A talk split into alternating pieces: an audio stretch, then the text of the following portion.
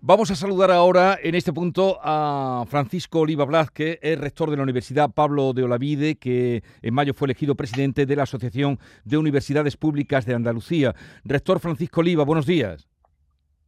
Hola, buenos días. Y, gracias por atendernos y esperar que al hilo de la actualidad pues eh, hemos retrasado un poco la entrevista. Bueno, eh, la noticia es que el Consejo de Gobierno de la Junta va a aprobar este martes el nuevo modelo de financiación del sistema universitario público andaluz con el que se pretende consignar una asignación equitativa de recursos a todas las instituciones. Mm, ¿Conoce usted algo de ese modelo que se va a aprobar hoy, señor rector? Sí, sí, claro, evidentemente hemos estado trabajando conjuntamente durante este modelo durante aproximadamente siete, ocho meses, con lo cual, pues claro que sí, es fruto de un cierto consenso en torno, diríamos, a los elementos básicos del mismo. ¿no? Por lo tanto, si lo conocemos, eh, es cierto que además en el Consejo Andaluz de Universidades, que es el órgano competente para iniciar toda la tramitación, le dimos el visto bueno concretamente a esta propuesta de modelo pero ahora lo que también es cierto es que estamos expectantes porque queremos ver finalmente qué es lo que se publica eh, en el BOJA. En aquel Consejo Andaluz de Universidades, la Asociación de Universidades Públicas, hicimos una serie de, consideraciones, de comentarios, eh, pedimos que se incluyeran algunas cosas que no estaban en el Consejo Andaluz de Universidades eh, se aceptó sin ningún tipo de problema y por lo tanto, pues ahora lo único que queremos es verificar evidentemente que todo eso se publica finalmente en el BOJA, que es el elemento fundamental para saber eh, cómo queda definitivamente el modelo. Pero evidentemente ha sido fruto también de un trabajo y como digo, ahora esperar eh, lo que se publica finalmente. Y por otro lado, sí decirle que, bueno, evidentemente estamos en una situación de una cierta inseguridad jurídica previa por el modelo anterior y por lo tanto sí creemos que era imprescindible contar cuanto antes con un nuevo modelo de financiación. Pero ¿cree usted que servirá esta nueva ley? Ya nos ha dicho que hasta que no vea negro sobre blanco, pues no podrá eh, hablar con mayor precisión. Pero ¿cree usted que servirá esta nueva ley de financiación autonómica de las universidades para resolver la demanda que hasta ahora venían reclamando ustedes, todos los rectores? Bueno, desde luego lo esperamos. Pero fíjese, eh, realmente eh, eh, un modelo de financiación, por muy bueno que sea, no es la panacea ni resuelve todos los problemas, porque lo que resuelve los problemas finalmente es la propia financiación que venga en forma, digamos, de dinero a las universidades públicas.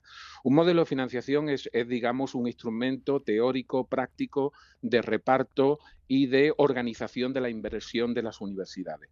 Pero para que haya esa inversión hace falta lo que se llama una buena envolvente financiera, es decir, que las universidades contemos con un dinero que nos permita eh, aunar dos cosas diferentes. Por un lado, nuestra suficiencia financiera, es decir, que podamos pagar las nóminas, las subidas salariales, los incrementos, la luz, etcétera, y por otro lado que podamos hacer política universitaria en ámbitos como la internacionalización, la investigación, la transferencia de conocimiento, todo eso que nos pide continuamente la, la, sociedad. ¿no? Y para eso, ¿qué es lo que hace falta? Pues que crezca realmente la financiación. Por eso, fíjese, finalmente, casi más importante que el modelo de financiación, que desde luego lo es y mucho, es concretamente cuál es la asignación final que en los presupuestos de la Junta de Andalucía se va a dar a las universidades. De ahí depende el éxito o no del actual modelo de financiación y para eso, como es lógico, pues habrá que esperar al mes de diciembre, que es cuando se cierren definitivamente los presupuestos de la Junta de Andalucía. quedamos emplazados para hablar entonces, pero dígame algo más, eh, señor rector. Hoy el Parlamento va a aprobar los dictámenes de las leyes para autorizar dos universidades privadas en Andalucía. Hasta ahora hay una o una y media, no lo sé. Existe la Loyola, existe la CEU, que está vinculada a la universidad, pero bueno.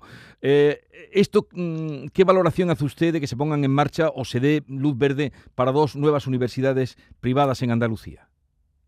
Bueno, mire, nosotros aquí hemos sido, y cuando hablo de nosotros, hablo de la Asociación de, de, las Universidades Públicas, obviamente, hemos sido siempre muy claros al respecto.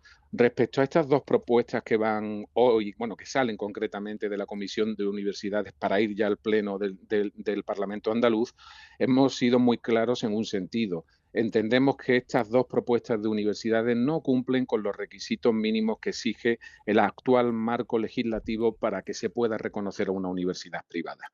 Eh, y por lo tanto lo hemos dicho desde que se nos preguntó por primera vez hace aproximadamente dos años en un Consejo Andaluz de Universidades.